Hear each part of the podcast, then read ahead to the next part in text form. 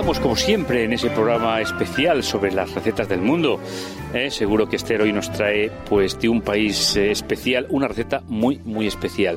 Saludamos a Antonio, saludamos a Esther y un servidor Pablo Armero. Pues vamos a ver, a ver Esther, ¿de qué país nos vas a traer hoy esa receta fantástica? Pues hoy vamos a hablar de Milán. ¿Habéis estado alguna vez en Milán, sí. en Italia? Sí, sí, en la Catedral de Milán, muy Bueno. bonita y como ciudad muy bonita. Pues algunos detalles para empezar a abrir boca mm, antes de llegar a la receta. y nunca mejor dicho. Nunca mejor dicho. ¿Eh?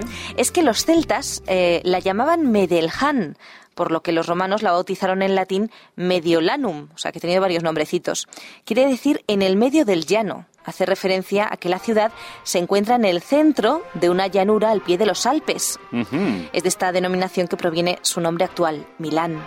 Aquí Antonio nos pone musiquita milanesa. Una música, yo, yo es que busco músicas de las que no son habituales, Italiana. sí, italiana. Es una romanina, está interpretada por un señor Ángel Russo, que no es, un- no es comercial, no tiene un CD, pero bueno, me llama mucho la atención es el acordeón. ¿Está bien? Son músicas tradicionales. Lo podemos encontrar por allí cuando paseamos por Italia. Exactamente, sí. De esto que se sienten en las plazas con el sombrerito en el suelo. Muy, muy agradable. Pues es una ciudad famosa, no solamente por los acordeones y la música, sino también por sus firmas de moda. ¿Quién no ha escuchado hablar de la Hombre. pasarela de Milán? ¿eh? Y, de- y del diseño en general, ¿eh? Y del diseño en general, exactamente. Y por supuesto por su cocina. ¿Quién no ha escuchado hablar alguna vez del tradicional pastel navideño llamado panetone? Uy, qué bueno. Yo creo que hasta lo hemos comido, ¿no? me- sí, el hombre, panetone. Ahora aquí en España es muy habitual el panetone Mm. para estas fechas de Navidad, de fiesta. Este bizcocho, ¿no? Con, con pasas y con... Exactamente. con- tan buenísimo, Y también tenemos ese arroz amarillo denominado risotto a la milanesa. ¿Lo habéis probado alguna vez? No. Hombre, No os preocupéis, eh, hoy vamos a aprender a hacer mm, panetone y vamos a aprender a hacer arroz a la milanesa. no me digas. Sí, sí, sí, os he traído Bueno, las dos cosas. ¿Ya nos dará tiempo? Sí, sí que nos da tiempo. pues Tenemos venga. todo calculado. Pues adelante. Bueno, eh, ¿qué más podemos decir de Milán? Bueno, pues algunos lugares para visitar. Si nuestros amigos oyentes pasan por allí, aparte de ser pues un centro de cultura importante, Importantísimo, sí. pues podemos hablar de la catedral, el llamado. Duomo, ¿eh? que es como ellos bien. llaman a la catedral. Antonio Sí, ha estado allí. Duomo, sí, son unas gal- el Duomo también es unas galerías cubiertas que hay al lado de la catedral, donde hay las grandes marcas italianas, y es muy curioso porque es enorme, tiene una altura tremenda y entonces es un como un como de- sí, como unas galerías donde vas paseando llena de Son las tiendas. galerías de Vittorio Emanuel, junto a la catedral. Exactamente. ¿m? que están cubiertas de esas grandes cúpulas de vidrio en Ah, pues forma de fíjate tú cruz que yo, siempre les he llamado las galerías Duomo también. Pues por esa bueno, Antonio les ha bautizado así. Sí, ya sí, está. porque así con un nombre Ya, ya. cosas, claro. Esto de ser catalán, ¿no? Que- Eh, ahorramos, ahorramos para que Hasta en el lenguaje, está bien.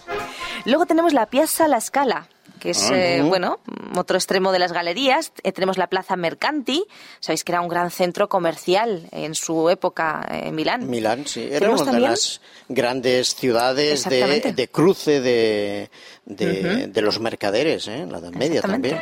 De cruce las especias y todo lo relativo al comercio. El Teatro a la Escala, el más grande teatro de ópera del mundo, está allí también. Ahí ha cantado pues, los grandes tenores españoles y, lógicamente, Pavarotti. Ujú. Tenemos eh, la vía Manzoni, la vía Monte Napoleone, la vía Gesù, donde se encuentra el Museo Bagatti Balsecchi, una casa museo inspirada en los palacios señoriales del Quinquecento lombardo, decorada con objetos y muebles renacentistas italianos. Esto tiene que ser precioso, como una casa de muñecas. La verdad es que Italia es un país, eso parece una tienda de, de antigüedades. ese.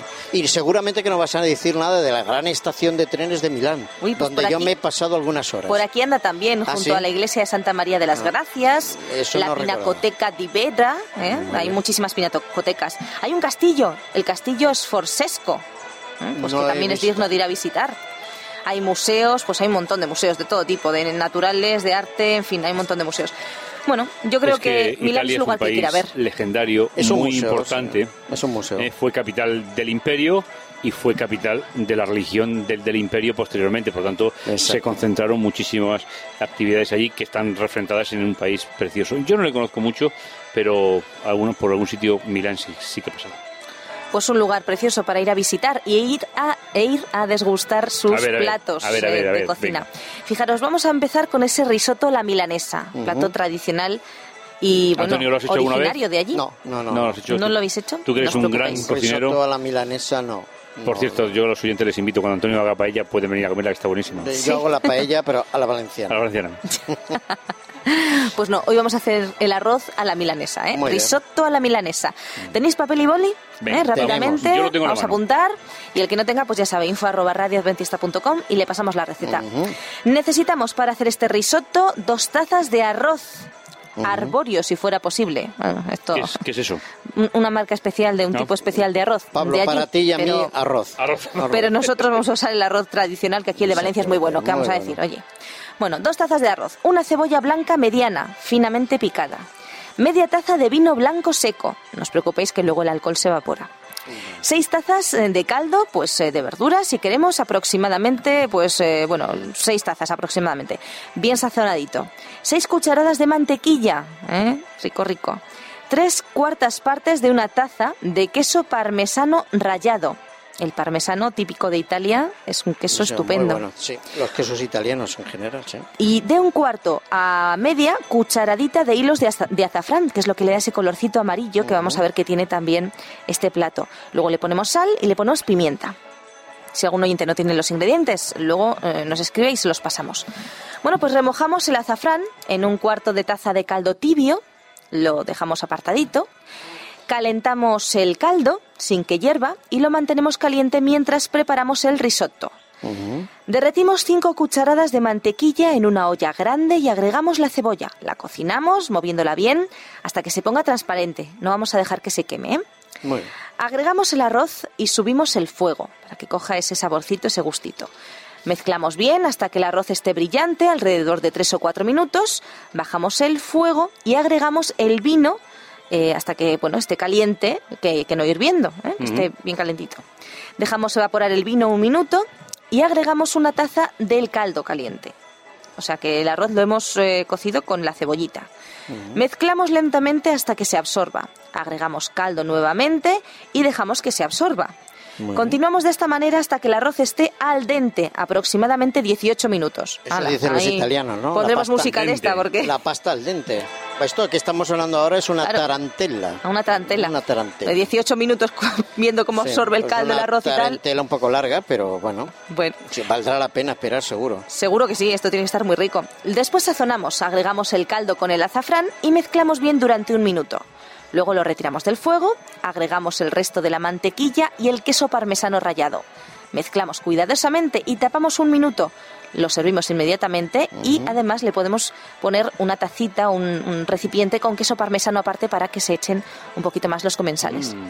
Y esto está, es un arroz con una ¿eh? textura mm, suave, esto está buenísimo. Hombre, con la mantequilla que le hemos puesto y tal. El queso, la mantequilla, la cebollita, esto está... La verdad que estas recetas a estas horas eh, te entran... bueno, a estas y a cualquier hora, o sea, te entran hambre, ¿eh? Rico, rico y con fundamento. La, la verdad es que es una receta abundante, ¿eh? Sí, sí, sí. sí.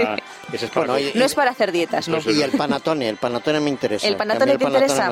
Bueno, pues pasamos de una receta saladita a una receta dulce. Vamos a hacer un panatone, ¿eh? Os voy a enseñar a hacer un panatone. 600 gramos de harina, 150 gramos de pasas, 100 gramos de azúcar, 100 gramos de frutitas, 200 gramos de mantequilla, 100 gramos de almendras, una taza de leche, tres huevos, una pizca de sal, una cucharadita de ralladura de limón, una cucharadita de levadura seca y ya tenemos todos los ingredientes. Si algún amigo no le ha dado tiempo, ya sabe, info Para prepararlo, pues fijaros, ¿ya tenéis los ingredientes, chicos? Los tenemos. ¿Los tenéis? Vamos allá. En la leche tibia se pone la levadura y se le agregan 250 gramos de harina. Se une y se deja reposar 20 o 25 minutos hasta que levante. Con el resto de la harina se hace como un montículo con un hueco en el centro, dentro del cual se va a colocar la mantequilla derretida, la sal, el azúcar y los huevos uno a uno y cuando la levadura que mezclamos anteriormente eh, se levante, mm, pues sabéis que esa levadura está un poquito natural. Sí, leuda, bueno, pues vamos a mezclarlo todo con esos ingredientes y entonces le colocamos las frutitas, las pasas y las almendras cuando ya estamos bien eh, puestos en la masa. Se engrasa un molde alto y se coloca dentro la masa. Se tapa el molde y se deja durante dos horas para que levante bien. Cuando esté bien levantado, se le coloca la mantequilla por arriba y se mete al horno que debe estar a 350 grados Mm. durante 45 minutos o hasta que se vea dorado. Y lo bonito es eso, ponerlo en un, en un recipiente En un bien molde alto, sí, eh, porque para que el salga así, es, gordote como un- y hacia arriba. es como ¿eh? una co- bueno, como coca, no, pero un pastel así muy Pastelito hacia esponjoso. arriba, exactamente. Esponjoso, sí, sí, Yo, sí. yo lo he comido, Riquísimo también. creo que una vez o así. ¿Una Sí, o sí. ninguna? ¿Tú como el chiste? No, yo lo he comido muchas veces. No, no, yo- Además lo he comido en Italia. Con azúcar Que- glass que le ponen a veces por encima. Exactamente. Y Yo le pongo en casa chocolate. Le comentaba a Esther antes de entrar en el estudio que en Italia, no sé si lo sabéis, eh, una de las costumbres que hay, porque el panatone es un dulce, es un pastelito que se come en las fiestas de Navidad y en Italia, y si algún italiano está escuchando, confirmará lo que le digo, porque a mí me lo enseñaron, yo lo probé, que era comer lentejas el 31 de diciembre por la noche. Pues fíjate tú. O sea, tampoco hace falta comerse un platazo de lentejas, de lentejas, pero que es una tradición donde dice que así el año comienza con, con bendiciones, ¿no? Sobre todo económicas y de otros tipos también, pero hay esa costumbre, son esas costumbres culturales que todos los países Sí, sí. tenemos, ¿no? Aquí las uvas, allí las aquí- lentejas. Exactamente, yo tengo familia en Francia y esto de las uvas en Francia no sé, No, no, bueno, y, no, no. y Pablo que ha estado también, y en Argentina que estuvimos también, allí tampoco hay esa costumbre. No, supongo que cada uno tendrá sus Yo costumbres lo, que no, lo que no he descubierto es el país en que se toman sandías. Hombre, sandías. Hoy hombre, Sicilia, dice, dice mi marido que en Sicilia hay unas sandías impresionantes de kilos, o sea, de treinta y tantos kilos, un pedazo de sandía Treinta enorme. y tantos kilos. Y dice que son dulces, dulces y que están ¿eh? buenísimas. En Rumanía hay unas sandías También. impresionantes. Bueno. Pero bueno, hasta que me lleven a... Yo ya lo pido ya, pero no, Bueno, no me llevan. Que te lleven, hombre, un viajecito para celebrar, A buscar las sandías. sé, algún Hombre, aniversario. acá- acaba, Oye, de- acaba ¿algún de sabías celebrar el, el primero, el primer aniversario. sí, Sí, que- ya está pensando en ¿Algún sabías que, Antonio, nos tienes que traer eh, las diferentes costumbres que tiene la gente para Nochevieja? Porque eso es muy Pues sí, llamativo. mira, es curioso, Unos no tienen había lentejas, pensado. otros eh, olivas, otros Pero ya tendrán. tendrá que ser para la próxima temporada, Sí, sí, porque ya en septiembre, estamos a jueves, mañana nos despedimos y ya no podrá ser. Mañana pero ya ya, para día. septiembre, exactamente. Bueno, está bien. Pero bueno, nos hemos despedido con esta tarantela y con este panatone y con el otro Arroz plato. a la milanesa. Arroz a la milanesa. Qué Rico, bueno. rico. Qué rico, rico. Y con fundamento. Bueno, Bueno, pues nada, nos despedimos de Cocinas del Mundo.